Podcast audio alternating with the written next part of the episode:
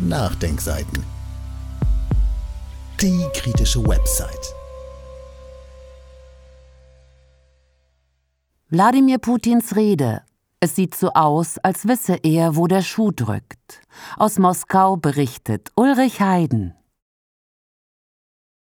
Zwei Wochen vor den russischen Präsidentschaftswahlen beschreibt Wladimir Putin Russland in einer Rede vor der Föderalen Versammlung als aufstrebende Volkswirtschaft, die aber noch Modernisierungsdefizite hat.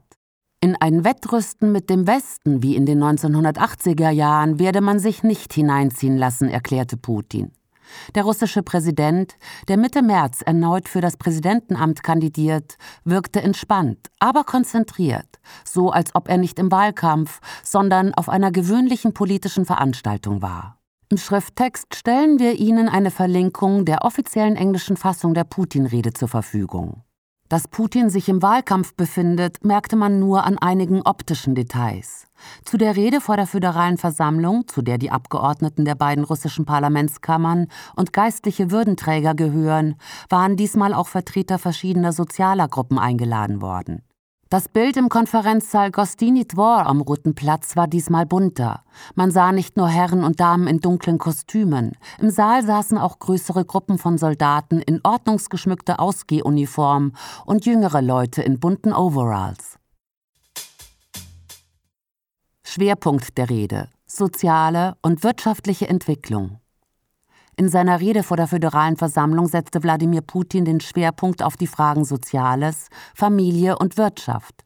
Die Außenpolitik spielte nur eine Randrolle. Das war auf den ersten Blick erstaunlich angesichts der Spannungen mit den westlichen Staaten. Aber Putin demonstrierte mit seiner Schwerpunktsetzung, dass Russland sich vom Konflikt mit dem Westen nicht davon abbringen lässt, seine soziale und wirtschaftliche Infrastruktur weiterzuentwickeln. Der Präsident erklärte, der Westen versuche, Russland wieder in das Wettrüsten reinzuziehen und den Trick zu wiederholen, den man schon in den 1980er Jahren gegen die Sowjetunion angewandt habe. Putin. Diese Leute haben vergessen, was Krieg ist. Zu der Drohung des französischen Präsidenten, Truppen in die Ukraine zu schicken, erklärte Putin Zitat Wir erinnern an das Schicksal derer, die mal ihre Kontingente auf das Territorium unseres Landes geschickt haben. Aber heute werden die Folgen für die möglichen Angreifer viel tragischer sein. Sie müssen endlich begreifen, dass wir auch Waffen haben, die Ziele auf ihrem Territorium zerstören können. Alles, was sie sich jetzt ausdenken, womit sie die ganze Welt ängstigen, das alles droht zu einem Konflikt mit dem Einsatz von Nuklearwaffen zu werden. Und das bedeutet die Zerstörung der Zivilisation. Verstehen diese Leute das etwa nicht? Wissen Sie, das sind Leute, die nicht durch schwere Prüfungen gegangen sind. Sie haben schon vergessen, was Krieg ist. Zitat Ende. Irreführende Berichterstattung von tagesschau.de Die Berichterstattung der deutschen Medien über die Putin-Rede war irreführend. Tagesschau.de titelte Putin warnt Westen vor Truppeneinsatz in der Ukraine. Die Tagesschau macht aus einem Nebenthema der Rede, dem Konflikt in der Ukraine, das Hauptthema. Warum? Weil die Wiedergabe einer Putin-Rede, in der es um die weitere Entwicklung der Sozialsysteme und der Wirtschaft in Russland geht, nicht in das Bild passt, welches die deutschen Medien von Russland malen, einem Land, welches angeblich kurz vor dem Zusammenbruch stand.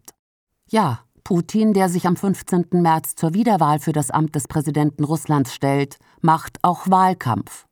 Aber er brachte keine Phrasen, sondern klapperte Stück für Stück alle Bereiche des russischen Staatswesens ab und stellte klar, wo man in Zukunft mit staatlicher Hilfe Modernisierungen anschieben und soziale Lücken stopfen will.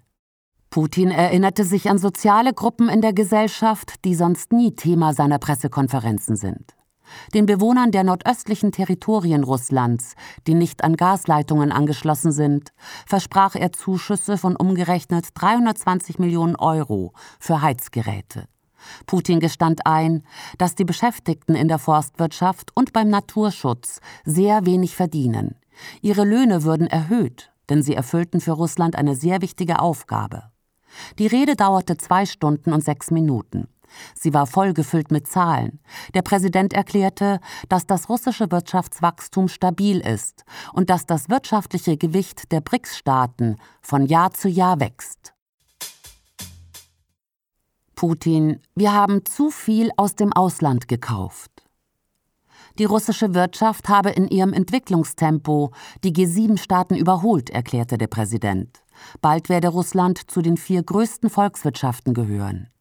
Die Ausgangsbedingungen für dieses ehrgeizige Ziel sind allerdings alles andere als einfach. Die russische zivile Luftfahrt nutzt heute hauptsächlich Maschinen von Airbus und Boeing. Das gestand Putin unumwunden ein. Zitat das ist eine schwierige Aufgabe. Wir haben zu viel aus dem Ausland gekauft und die eigene Produktion nicht entwickelt. Zitat Ende. Man muss wissen, seit der Auflösung der Sowjetunion sind in Russland nur zwei neue Verkehrsflugzeuge entwickelt worden: Superjet und MC-21. Beim MC-21 hat die Serienfertigung gerade erst begonnen. Der russische Präsident erklärte, Russland müsse bis 2030 zu den führenden 25 Ländern gehören, die Industrieroboter entwickeln. Dazu muss ich anmerken, ich habe in den letzten 15 Jahren bei Fabrikbesichtigungen nur ausländische und keinen einzigen russischen Industrieroboter gesehen. Russland muss in diesem Sektor also fast bei Null anfangen. Aber ein Ziel zu setzen, das kann ein Anreiz sein, die Sache endlich in die Hand zu nehmen. Eine Steigerung der Produktivität in der Industrie ist für Russland besonders wichtig, weil es an Fachkräften mangelt. Der russische Präsident will, dass der Anteil der Hightech-Produkte auf dem russischen Markt in den nächsten sechs Jahren um das eineinhalbfache steigt. Bis 2030 müsse der Marktanteil an ausländischen Hightech-Produkten auf 17 Prozent gesenkt werden. Dazu muss ich erklären, wer heute in russische Elektronikgeschäfte kommt, findet zwar vom Handy bis zum Computer alles, aber einen populären russischen Computer für den Privatgebrauch oder ein populäres russisches Handy gibt es bis heute nicht. Putin will jetzt Ingenieursschulen, die es noch zu Sowjetzeiten zuhauf gegeben hatte, die dann aber nicht mehr finanziert wurden, wieder aufbauen.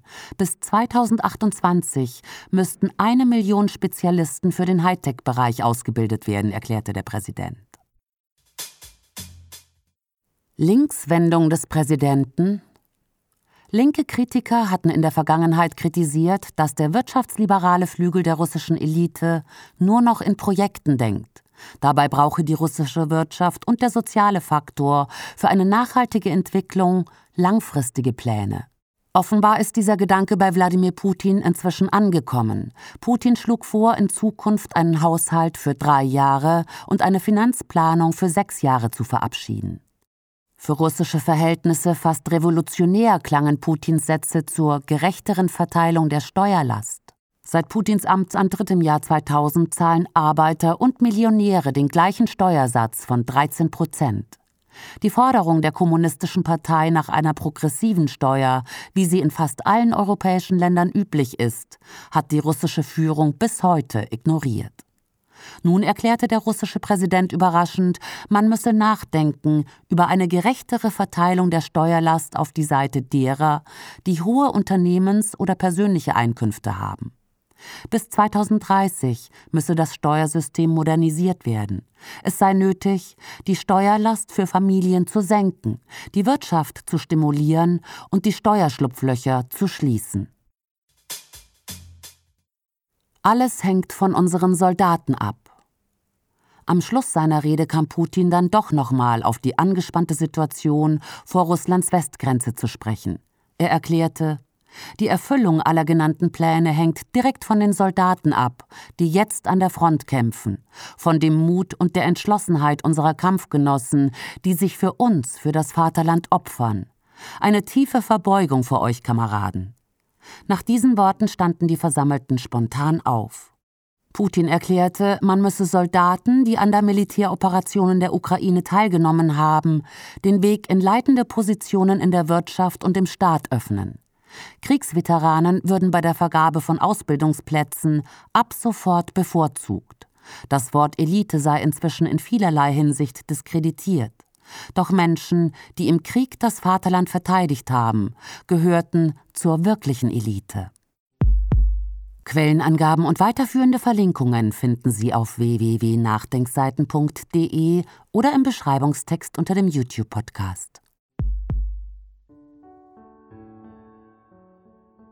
Dieses Audio konnte nur entstehen, weil zahlreiche Leser und Leserinnen die Nachdenkseiten fördern und durch Spenden unterstützen. Wenn Sie auch etwas tun wollen, klicken Sie einfach den entsprechenden Button auf unserer Website an. Übrigens, Sie können uns auch bei iTunes, SoundCloud und YouTube hören und wenn Sie mögen, gerne unseren Kanal abonnieren und eine positive Bewertung für uns abgeben. Wir freuen uns über Ihre Unterstützung und die Weiterverbreitung unserer Inhalte.